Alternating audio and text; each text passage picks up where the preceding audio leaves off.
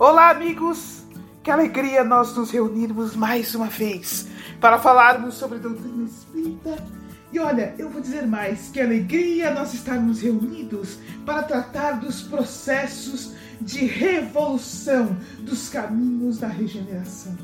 Nós estamos acostumados a viver o momento presente, a conviver com os processos eh, eh de notícias a traçar os caminhos que nós devemos seguir e como nós acabamos nos envolvendo no nosso dia a dia, é natural que nós não observemos a distância, como se nós pudéssemos, por exemplo, vislumbrar toda a história da evolução da Terra e nos ater ao processo atual em que nós estamos vivendo, inseridos dentro deste processo histórico.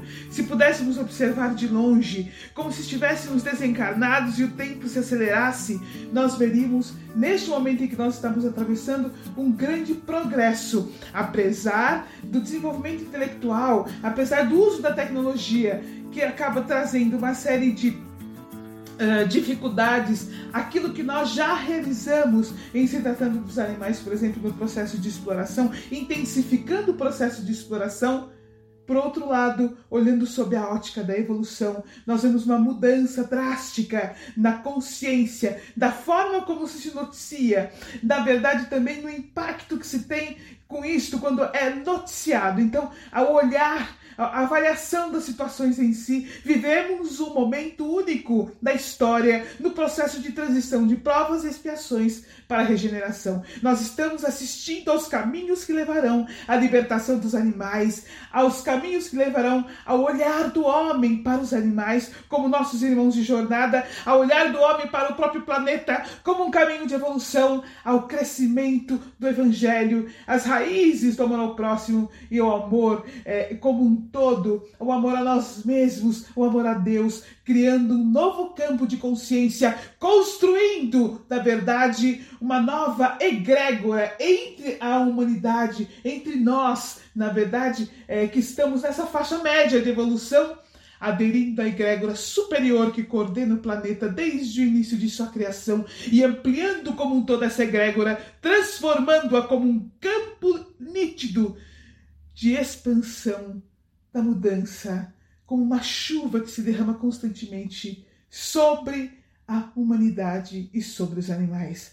Um processo assim essencial na nossa forma de vislumbrar o mundo é entender que essas faixas intensas de pensamento aderem sempre de alguma forma à humanidade como um todo. Então, quando nós individualmente Decidimos por um caminho de não crueldade, de amor, de amor ao Mestre Jesus, de amor e compreensão da doutrina espírita, de amor aos animais, de tentar ampliar dentro de nós esse entendimento de amar a Deus sobre todas as coisas e ao próximo como a si mesmo, de passar a olhar o planeta como vida espiritual abundante.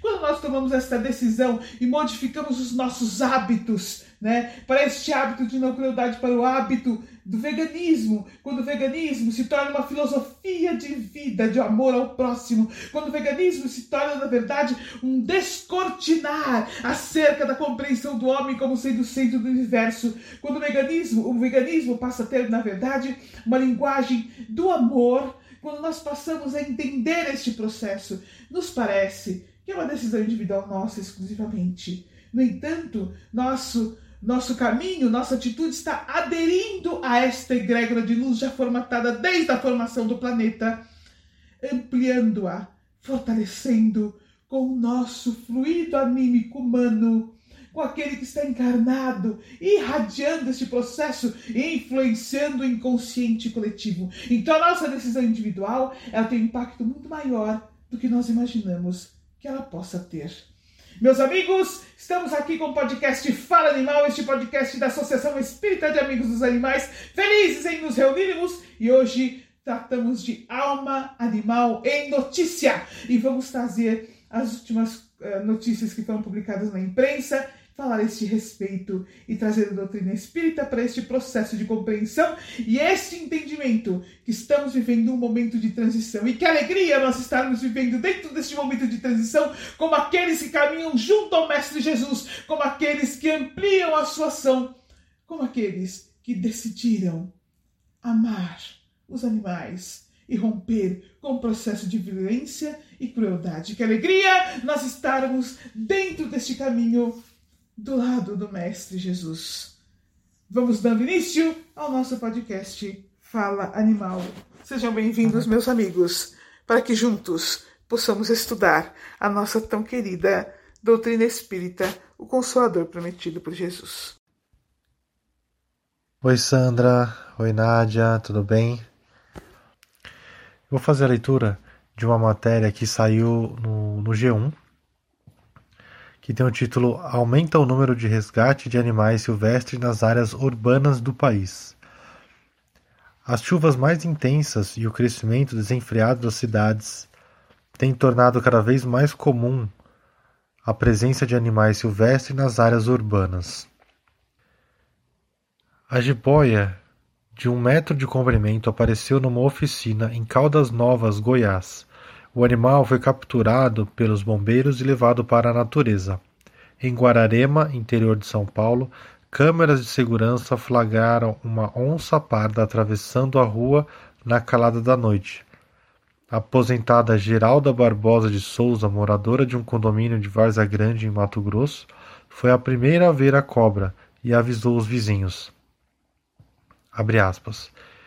Eu fui lá fora catar roupa no varal, aí quando eu olhei no chão estava aquela, aquele animal enorme. Eu fiquei apavorada. Fecha aspas. Relembra a dona Geralda. Abre aspas.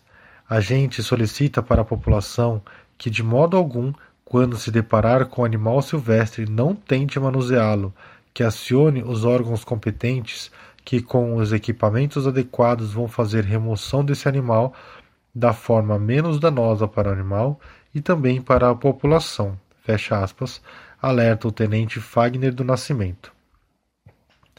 Só na região metropolitana de Cuiabá, Mato Grosso, nos três primeiros meses de 2022, a Polícia Militar Ambiental registrou um aumento de quase 36% no resgate de animais silvestres em locais urbanos, na comparação com o mesmo período de 2021.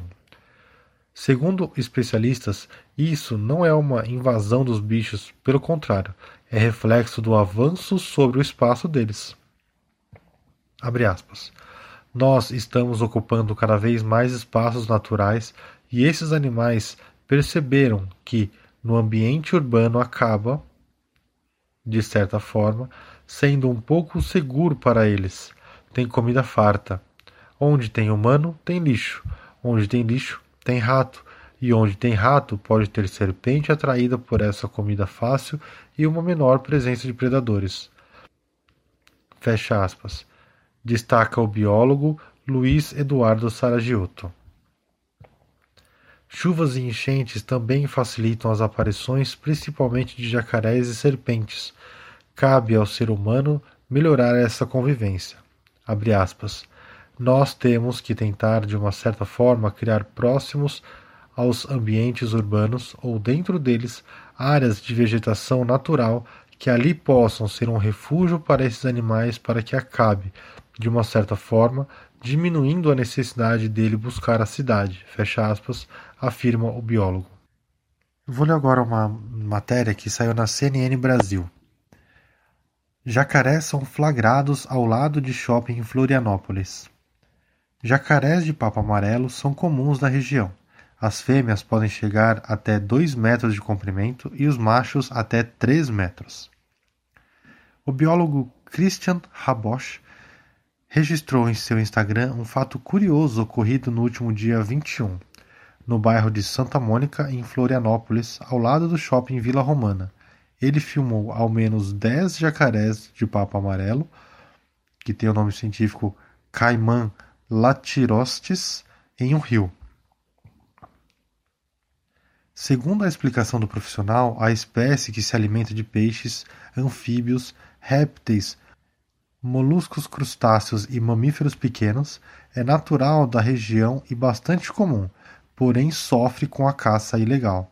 As fêmeas podem chegar até 2 metros de comprimento e os machos até 3 metros.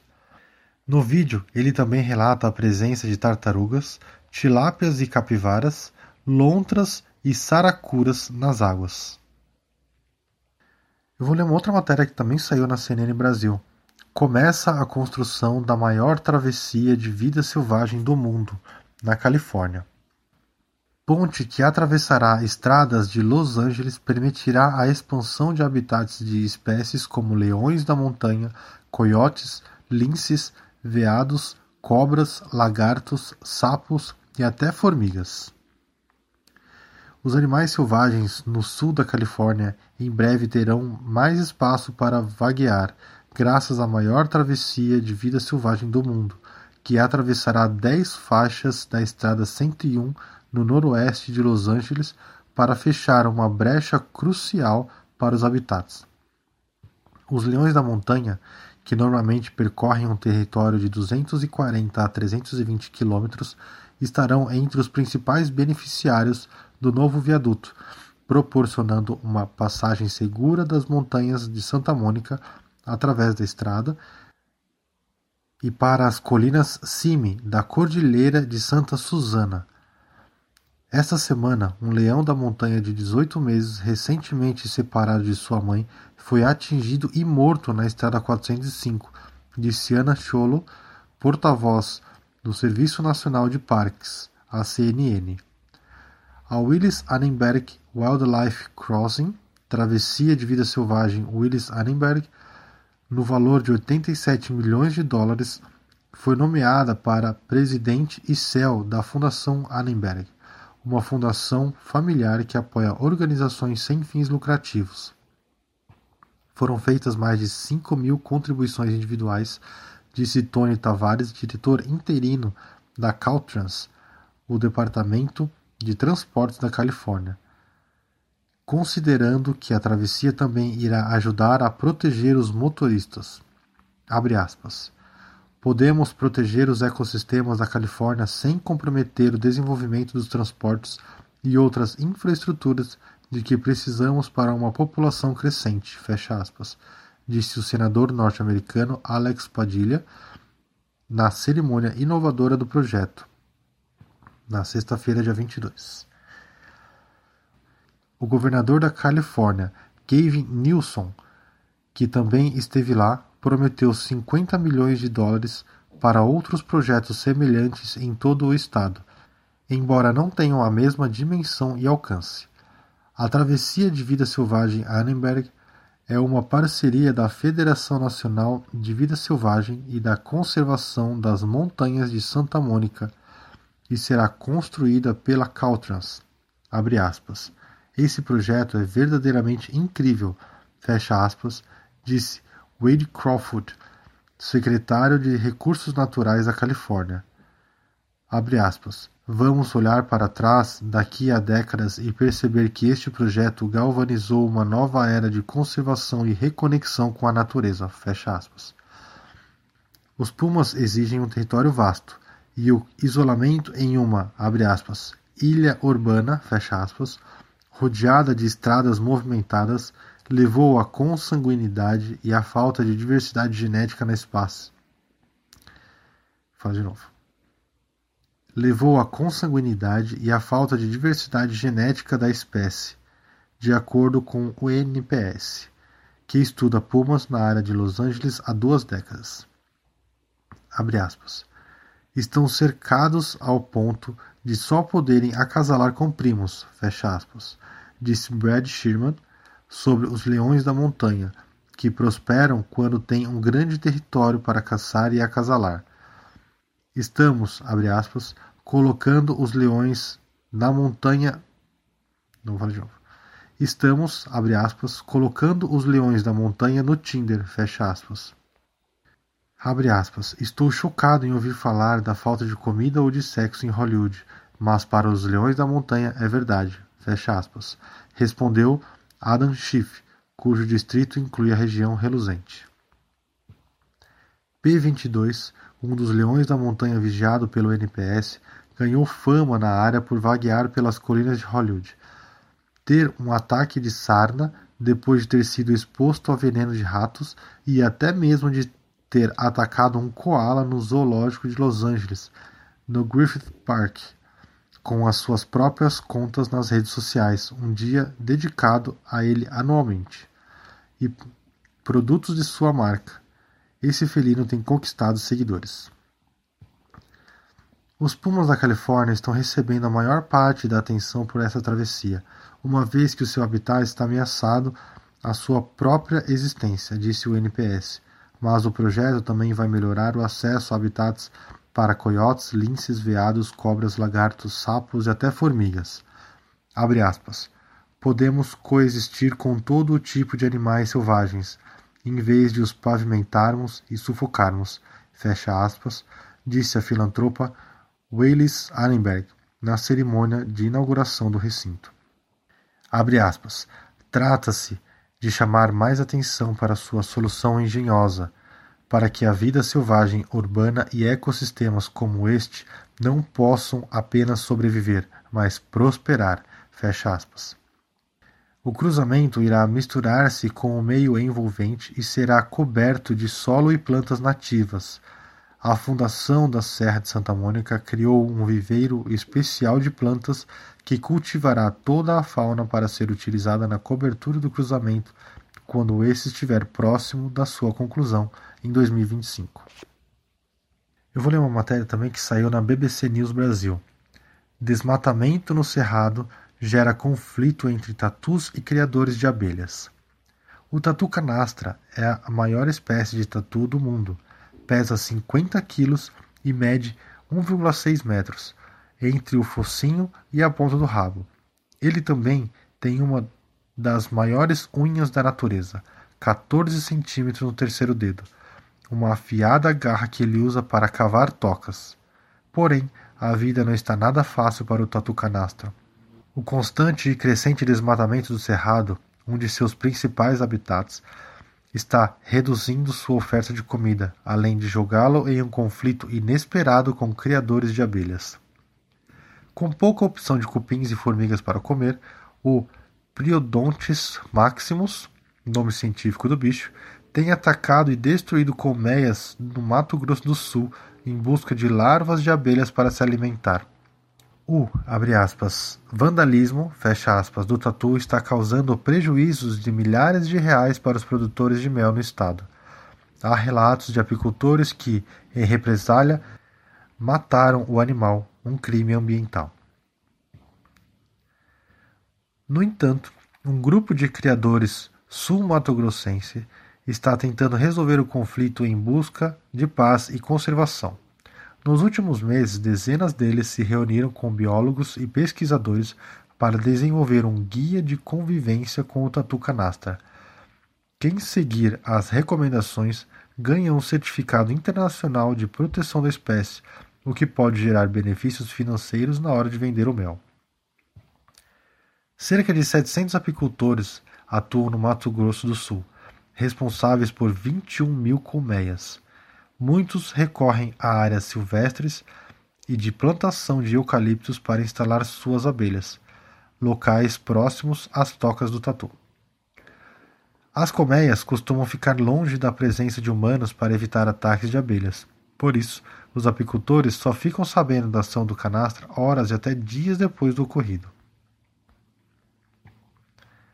Em locais onde a vegetação nativa permanece intacta, o animal tem recursos à vontade para se alimentar, porém, em pontos cercados por estradas, pastagens e lavouras, o alimento fica escasso e os tatus atacam as colmeias para sobreviver, segundo o biólogo Arno Desbies, pesquisador e coordenador do Programa de Conservação do Tatu Canastra, realizado pelo Instituto de Conservação de Animais Silvestres, ICAS, e pelo Instituto de Pesquisas Ecológicas, IPE.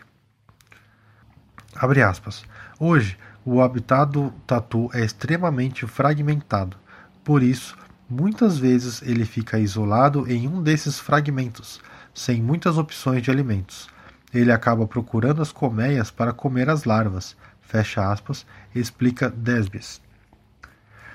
De hábitos noturnos, o canastra aprende rápido como destruir caixas de colmeias durante a noite. Vídeos gravados pela equipe de pesquisa coordenada por Desbias mostram sua persistência. Ele fica em pé, se pendura, puxa e empurra as caixas até conseguir acesso às larvas, derrubando o mel e soltando as abelhas. Esses, aspas, ataques, aspas, fomentaram uma imagem negativa do canastra na região, o, aspas, destruidor de colmeias, e um conflito com os produtores de mel. Ouvimos relatos de alguns apicultores que mataram tatus, embora grande parte dos criadores esteja interessada em resolver o problema de outra forma, porque entendem que a conservação da natureza é muito importante para a criação das abelhas, fecha aspas, conta Desbes. Há quatro anos, o apicultor Adriano Adames, de 53 anos, sofreu no bolso com um dos ataques do tatu canastra. Eu tinha um apiário com 70 colmeias. Um dia cheguei e todas estavam destruídas, fecha aspas, conta ele, que há 30 anos produz e comercializa mel na capital, Campo Grande. A montagem de uma única colmeia custa por volta de 700 reais, fora os custos de mão de obra e manutenção. Adames conta que o dono da fazenda onde ele mantinha o apiário sugeriu uma solução drástica. Ele me perguntou: Adriano, por que você não mata esse tatu? Eu estava muito triste pelas colmeias, mas respondi que não iria fazer aquilo. Já ouvi que alguns apicultores mataram o animal, mas eu sou contra, porque ele não é o culpado. Fecha aspas, diz. O produtor foi o primeiro de 33 apicultores do Mato Grosso. Vou falar de nosso parágrafo. O produtor foi o primeiro de 33 apicultores do Mato Grosso do Sul a receber o selo, abre aspas, produtor amigo do tatu canastra, fecha aspas, que assegura o compromisso dos criadores com a biodiversidade e a proteção desses animais. O certificado é reconhecido pela Wildlife Friendly, uma organização internacional de conservação da natureza. Olha, ouvindo este bloco de notícias, uh, isso é um fenômeno que nós temos visto cada vez mais e é um resultado de um pensamento antropocêntrico. Na verdade, essa linha de entendimento de que nós temos que explorar o máximo que nós pudermos a natureza e utilizá-la como nós desejarmos, como nós acreditamos que será melhor para nós, é, é, uma, é o resultado de um afastamento do pensamento humano sobre a verdadeira razão da reencarnação do próprio homem. É uma dificuldade de compreender, na verdade, de trazer a, o entendimento de nós mesmos enquanto espíritos e de entender que esta é uma reencarnação apenas dentre as múltiplas reencarnações que nós teremos e que o objetivo da vida é a evolução. Mesmo para aqueles cuja a reencarnação não seja uma realidade, ah, mas o entendimento do Evangelho, a compreensão do amor ao próximo, o entendimento da nossa responsabilidade perante o planeta, mesmo para aqueles que nem acreditarem em Jesus, mas a compreensão do planeta como uma coexistência entre todas as criaturas que o habitam. Então, o nosso pensamento, seja o pensamento que uh, abunda na ciência, seja o pensamento que entende o Evangelho, ainda que seja ligado a uma única vida, e, e primordialmente para nós que somos espíritas, que trazemos o conhecimento da evolução, que entendemos a existência do espírito, que compreendemos as múltiplas reencarnações e que passamos a entender a necessidade do uso da inteligência espiritual e para todos aqueles que são cristãos, que trazem no âmago aquela frase do Cristo tão profunda, que tanto quis dizer: Eu não vim para ser servido, mas para servir. Né? Tudo isso nos faz olhar de uma maneira diferente estas lições que nós estamos estudando, estas notícias que nós estamos ouvindo. É preciso para tudo que nós aprendemos e para os momentos em que nós estamos vivendo que nós passamos a nos sentar, avaliar, segundo o que nos mostra a doutrina espírita, quais os caminhos realmente orientados pelo Cristo e por aqueles espíritos que, em nome de Jesus, dirigem e coordenam o processo de evolução do planeta e também do Brasil. É preciso que nós mudemos o nosso olhar para que nós possamos entender Que caminhos precisamos tomar enquanto espíritas mediante as situações que nós enfrentamos? Nós temos um pensamento automático, cultural, tradicional, concentrado no inconsciente coletivo de milhares e milhares de anos em que o homem se colocou acima de todos os outros irmãos de jornada na Terra, sem compreender que ele é o parente, o irmão mais velho que deve auxiliar no processo de evolução de nossos irmãos animais. Isso que nós temos estudado amplamente aqui em nosso podcast Fala de Mal, que na verdade é a colocação de diversos orientadores espirituais ao longo de inúmeros livros da doutrina espírita e, obviamente, resultado do desdobramento dos ensinamentos do próprio Cristo, que nos lembra de bem-aventurados os misericordiosos, bem-aventurados os puros de coração, bem-aventurados os pobres de espírito, que nos ensinou a amar a Deus sobre todas as coisas e ao próximo como a si mesmo.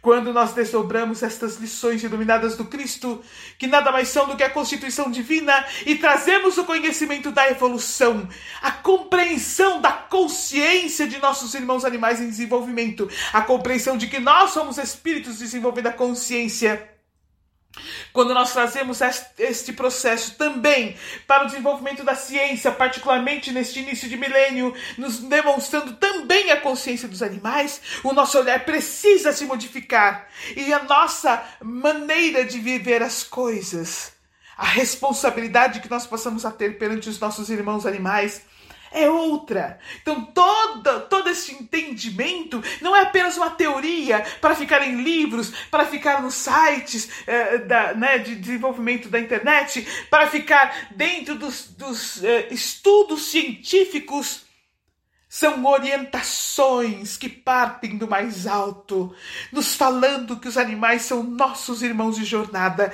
que a Terra é uma escola de evolução. São orientações que partem da própria falando de verdade, nos alertando quanto à nossa responsabilidade. A ciência nada mais faz com suas descobertas que corroborar essas informações iluminadas trazidas por estes orientadores espirituais. E então nós pegamos estas notícias e nosso olhar precisa ser traduzido pela doutrina espírita. As notícias estão nos dizendo que a nossa forma desenfreada e antropocêntrica de vivenciar aqui no mundo material, que o homem reencarnado, que o espírito em fase de humanidade reencarnado na Terra, por sua visão míope acerca do seu papel de evolução, vem destruindo desenfreadamente a própria escola de evolução. Vem influenciando negativamente a reencarnação de bilhões de outros seres que conosco devem dividir esta escola de evolução. Ao invés de sermos aqueles que auxilia na evolução, preocupados, conforme nós já dissemos aqui, em outros momentos, que alegria será vermos no futuro e acreditem, nós veremos no futuro, enquanto espíritos em evolução, numa terra que será um planeta de regeneração. Governos, instituições reunidos para discutir que coisa linda vai ser, que coisa maravilhosa vai ser, para discutir como nós vamos auxiliar os nossos irmãos animais? De que forma nós vamos dar continuidade ao nosso processo reencarnatório enquanto sociedade da Terra, sem burlar a lei de sociedade que visa a convivência entre todos os espíritos do Senhor? Como vamos favorecer o seu processo de evolução? Que leis vão instituir não somente a sua proteção, mas a sua educação espiritual? De que maneira vamos auxiliá-los no processo de consciência? Inúmeros projetos sairão da parte deste processo, baseados no Evangelho, baseados no conhecimento do Espírito em evolução, baseados no amor ao próximo. Eu sei que isso que nós estamos dizendo, quando nós olhamos para nossa, isso parece que nunca vai acontecer. É óbvio que não serão nos próximos anos. É claro que nós atravessaremos longas eras de desenvolvimento, mas não há dúvida nenhuma que este é o processo natural natural de evolução. Este é o caminho que se encontra o universo em que a Terra chegará a este processo, porque a lei maior é a lei divina. Então, meus amigos, esse olhar nós, é, o olhar do espírita deve ser este, porque este é o conhecimento que nós já temos.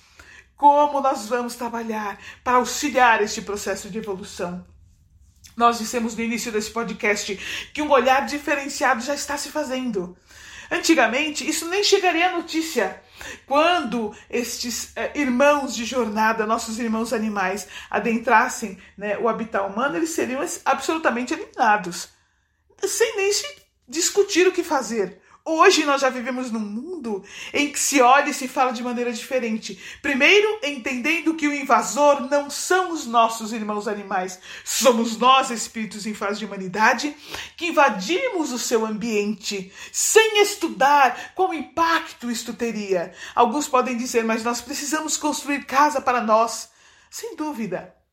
Mas é possível fazer um planejamento neste processo. Nós já temos conhecimento suficiente, muito conhecimento para fazer este planejamento, de maneira que o fato de nós, espíritos em humanidade, estarmos encarnados e necessitarmos de moradia no planeta, não signifique retirar de maneira tão impactante a moradia de nossos irmãos, fazendo um planejamento nos ambientes em que nós nos encontramos, criando caminhos para auxiliá-los onde eles estão, sem restringi-los de maneira tão intensa que eles sejam obrigados a invadir onde nós estamos, ou seja, obrigados a adentrar o território que lhes pertence e que nós, por não observarmos isso, invadimos.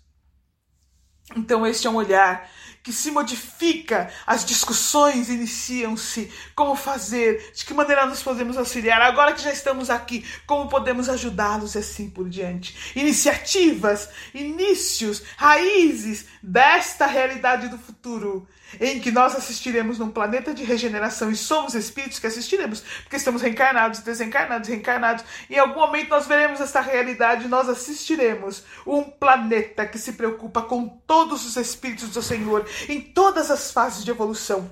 Esclareço que não é menosprezado de forma alguma os espíritos em fase de humanidade, aliás, mais ainda, entender como auxiliar os nossos irmãos animais é também auxiliar a própria humanidade, né? por tabela, digamos assim, porque quando nós lesamos os nossos irmãos animais que são sob nossa responsabilidade, espíritos em fase de humanidade, ampliamos as expiações que nos cabem perante a lei de justiça, amor e caridade, porquanto, quando passamos a olhá-los e assumir a nossa responsabilidade de irmãos mais velhos, a preservar a terra que Jesus nos concedeu, ajudá-los no processo de evolução, Consequentemente, não somente deixamos de responder à lei de justiça, amor e caridade, quanto também estamos aprendendo a amar e nos auxiliando no próprio processo de evolução. O olhar da Terra como uma escola de evolução, de nós mesmos como espíritos em evolução, passará a nos fazer observar que o progresso material da Terra primordialmente precisa estar ligado ao Evangelho, ao amor, as transformações materiais precisam estar ligadas ao respeito à vida de todas as formas. E nós temos conhecimento, nós temos condições econômicas, nós temos o entendimento para fazer isso. Nos basta a compreensão, a sabedoria de que caminhos tomar. Então, meus amigos, nós estamos vivendo um momento de transição e olha que coisa maravilhosa! Nós, enquanto espíritas, já temos conteúdo teórico, conteúdo de conhecimento que nos mostra o futuro, indubitavelmente, onde a lei de justiça, amor e caridade deve imperar acima de tudo e, sobretudo, o amor ao próximo será a lei que deverá reger todas as leis da terra. Vou fazer a leitura agora de uma notícia que saiu na BBC News em 29 de abril. Abates e exportação de jumentos para a China continuam na Bahia, mesmo com proibição da justiça. Quase três meses após a Justiça Federal suspender o abate de jumentos no Brasil, o setor continua a matar os animais em três frigoríficos do estado da Bahia. O couro da espécie é exportado para a China para a produção do egial, um produto medicinal sem eficácia comprovada pela ciência, mas que movimenta bilhões de dólares no país asiático. A decisão de suspender o abate no Brasil foi tomada em 3 de fevereiro deste ano, por 10 dos 13 desembargadores da Corte Especial do Tribunal Regional Federal de Brasília. Mesmo assim, o frigorífico da cidade baiana de Amar Amargosa, o estabelecimento que mais abate a espécie no Brasil, por volta de 14,4 mil animais, foram mortos depois da proibição. Esse número leva em conta a média mensal de 4,8 mil jumentos abatidos no local antes da decisão, segundo dados do Ministério da Agricultura, Pecuária e de Abastecimento. Estudos internacionais sobre o mercado de egial apontam que a pele de um único animal é vendida na China por valores entre 2 mil a 4 mil dólares. Considerando o menor valor, os jumentos abatidos no frigorífico podem ter gerado mais de 28,8 milhões nos últimos três meses. Os magistrados do TRF1 consideraram que o setor coloca em risco a existência da espécie no Brasil pela falta de uma cadeia produtiva que renove sua população, como ocorre com os bovinos, por exemplo. Também alegaram que não havia elementos para comprovar que a paralisação afetava a economia baiana, como afirmava a gestão do governador da Bahia, Rui Costa. Porém, 85 dias após a decisão, a operação continua ocorrendo em três abatedouros do estado. Para a Promotoria Regional Ambiental do Recôncavo Sul, a continuidade das operações é uma questão ética e de boa-fé dos órgãos públicos envolvidos. Abre aspas, na pior das hipóteses, a má-fé de órgãos de fiscalização em se utilizar de um problema burocrático para não cumprir uma decisão judicial. É estranho e suspeito que, depois de tanto tempo, uma decisão de um tribunal federal não esteja sendo cumprida. Foi uma decisão pública, amplamente notificada pela imprensa. Como eles podem dizer que não estão sabendo? É uma questão ética. Fecha aspas. Explica o promotor Julimar Barreto Ferreira. O promotor é responsável também por um pedido da liminar em âmbito estadual. Após dois meses desse pedido, a ação ainda não teve resposta. Agora, uma notícia que saiu no V Gazeta há mais ou menos duas semanas, com o título do Por que usar animais como entretenimento. Porque usar animais como entretenimento? Como afirmar que este não é um uso desnecessário de animais? Quem defende a utilização de animais para tal fim sempre apela para a questão econômica. Mas é justificável subjugar um animal para proporcionar entretenimento?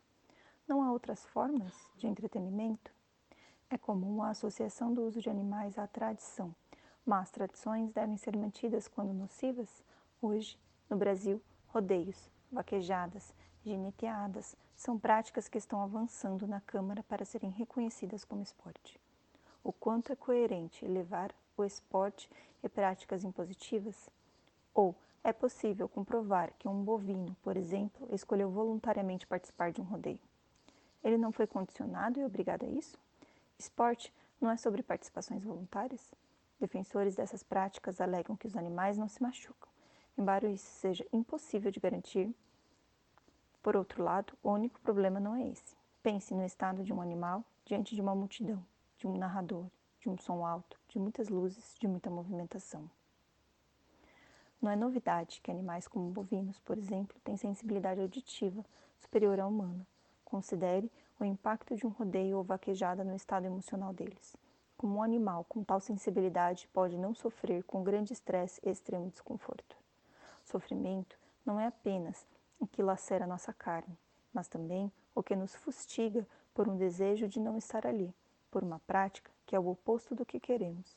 Dizer que um animal salta com alguém sobre o seu lombo, diante de uma plateia, ou dá coices por prazer, não faz o menor sentido. Mortes em uma arena são consequências de uma prática que não tem nada de esportiva. O animal quer apenas livrar-se da situação. Então, ataca quem for necessário quando há oportunidade ou seja, é consequência de sentir-se ameaçado e não querer ser violado. Esse uso arbitrário de animais persiste até hoje, porque há quem lucre muito, e o lucro faz com que as pessoas resistam para inviabilizar o fim dessas práticas. Recorrem a falsas tradições, fantasias. Olha, meus amigos, quando nós ouvimos estas notícias, um lado nosso até tem a sensação de desânimo. Quando nós pensamos, puxa, agora que nós tivemos uma lei que finalmente impediu uh, legalmente o abate dos jumentos, nós temos uma série de desdobramentos que parecem ignorar por completo esta lei. Sem dúvida nenhuma, nós precisamos que a legislação humana vá se aproximando pouco a pouco da legislação divina, conforme nos diz o livro dos Espíritos. É necessário este caminho para que nós tenhamos juridicamente condições de criar campos para impedir a exploração dos animais. A lei humana é o primeiro passo imprescindível para que isto ocorra, mas o pilar que sustentará este processo é a mudança de consciência, é a compreensão que os animais são seres sencientes, é a compreensão de que eles são espíritos em evolução, é o entendimento do amor se estendendo a todas as criaturas de Deus. Este é o pilar essencial que sustentará as leis humanas, criando para elas os caminhos para que elas sejam cumpridas. Também este é o pilar que deve criar os caminhos de modificação da consciência do homem como um todo, fazendo com que os animais, consequentemente, sejam vistos como nossos irmãos de jornada quando nós passarmos a entender que, ainda que a condição de exploração dos animais como testes, como a produção de medicamentos, ainda que isso seja uma realidade para a conservação do corpo físico do homem, ainda que fosse essencial e a única saída para conservar o corpo físico humano. O impacto de tal ação de crueldade perante a lei de justiça, amor e caridade é tão grande e se amplia tanto o nosso processo de expiação, de expiação diante disso, conforme nos orienta, por exemplo, uh, Joana de Angeles no livro Plenitude, nos demonstrando que quando nós lesamos qualquer criatura do Senhor, qualquer um de nossos irmãos de jornada, nós respondemos pela lei de ação e reação e, consequentemente, nunca se encerra o nosso processo expiatório. Que melhor seria que nós, enquanto espíritos em fase de humanidade, tivéssemos uma reencarnação mais curta do que prolongarmos a nossa reencarnação à custa de tanto sangue, de tanta dor e de tantas lágrimas. Este é um pensamento imprescindível do uso da inteligência espiritual. O que é melhor para nós enquanto espíritos? E não há dúvida que quando nós entendermos que os nossos irmãos animais estão sofrendo, que nosso impacto é cruel, gera dor, gera violência, gera lágrimas, gera traumas psíquicos que eles levam de uma reencarnação para outra. Nós buscaremos alternativas que sejam mais condizentes com o Evangelho, porque, meus amigos, tendo a doutrina espírita como a pauta de nossas decisões, conforme nós falamos hoje no início de nossos pensamentos, trazendo as leis divinas como a pauta de nossas decisões, que seja o evangelho a base de nossos pensamentos, da formação de nossa opinião, que seja a doutrina espírita realmente a formação intelectual que deve nos fazer pensar enquanto espíritos em evolução, enquanto espíritas encarnados, enquanto aqueles que entendem o processo de evolução, como ele ocorre conforme nos orienta a doutrina espírita. Tendo isso como a pauta de nossas primordiais decisões nos caminhos da terra, quando nós analisamos cada passo do que nos é apresentado, sem dúvida nenhuma nós diremos: Ora, precisamos encontrar caminhos condizentes com o Evangelho. Quem de nós teria coragem de dizer ao Mestre Jesus que a forma como nós tratamos os animais, sob a desculpa de que isto é para manter o nosso corpo físico, está de acordo com amar a Deus sobre todas as coisas e ao próximo como a si mesmo? Basta que nós possamos trazer as leis divinas para as nossas decisões, que imediatamente nós diremos: ora, precisamos encontrar caminhos, nós temos hoje condições intelectuais, nós temos o desenvolvimento da ciência, nós temos condições morais, nós temos conhecimento espiritual para que as nossas decisões sejam pautadas no amor. Nós somos espíritas. Somos detentores do conhecimento do Consolador prometido. E não duvidemos que as nossas decisões de amor vão agregar a esta egrégora de amor que já está no planeta desde sua formação, a esta egrégora de luz do Mestre e de seus mensageiros de luz, construindo o campo da transformação para a regeneração. Que alegria sermos espíritas! Que alegria podemos contribuir com isso! Que alegria podemos voltar às nossas preces para que esta modificação ocorra, para que as leis possam efetivamente ser colocadas em prática, para que realmente as leis humanas não sejam uma teoria, mas um caminho que leva o homem a se aproximar das leis divinas. para que os nossos momentos de lazer e de alegria sejam de paz, de esperança e de amor, não de destruição, de dor e de sofrimento.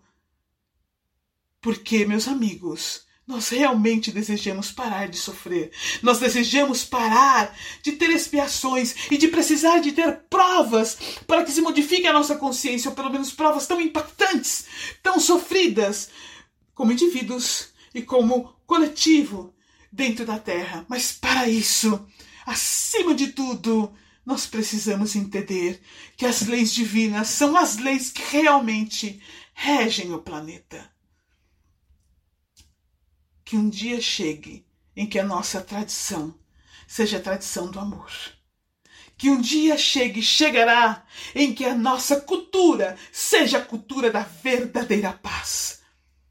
Eu volto a dizer que alegria será quando nós olharmos um planeta em que homens, animais e toda a natureza convivem em paz, compartilhando juntos e auxiliando-se auxiliando no processo de evolução que nosso coração se encha de alegria e paz, desde já, sentindo este momento, e que nossas atitudes estejam condizentes com a atitude do verdadeiro cristão. Deixamos aqui o abraço carinhoso de todos os voluntários da SEAMA, alegria de compartilharmos juntos o Fala Animal e o Alma Animal e Notícias.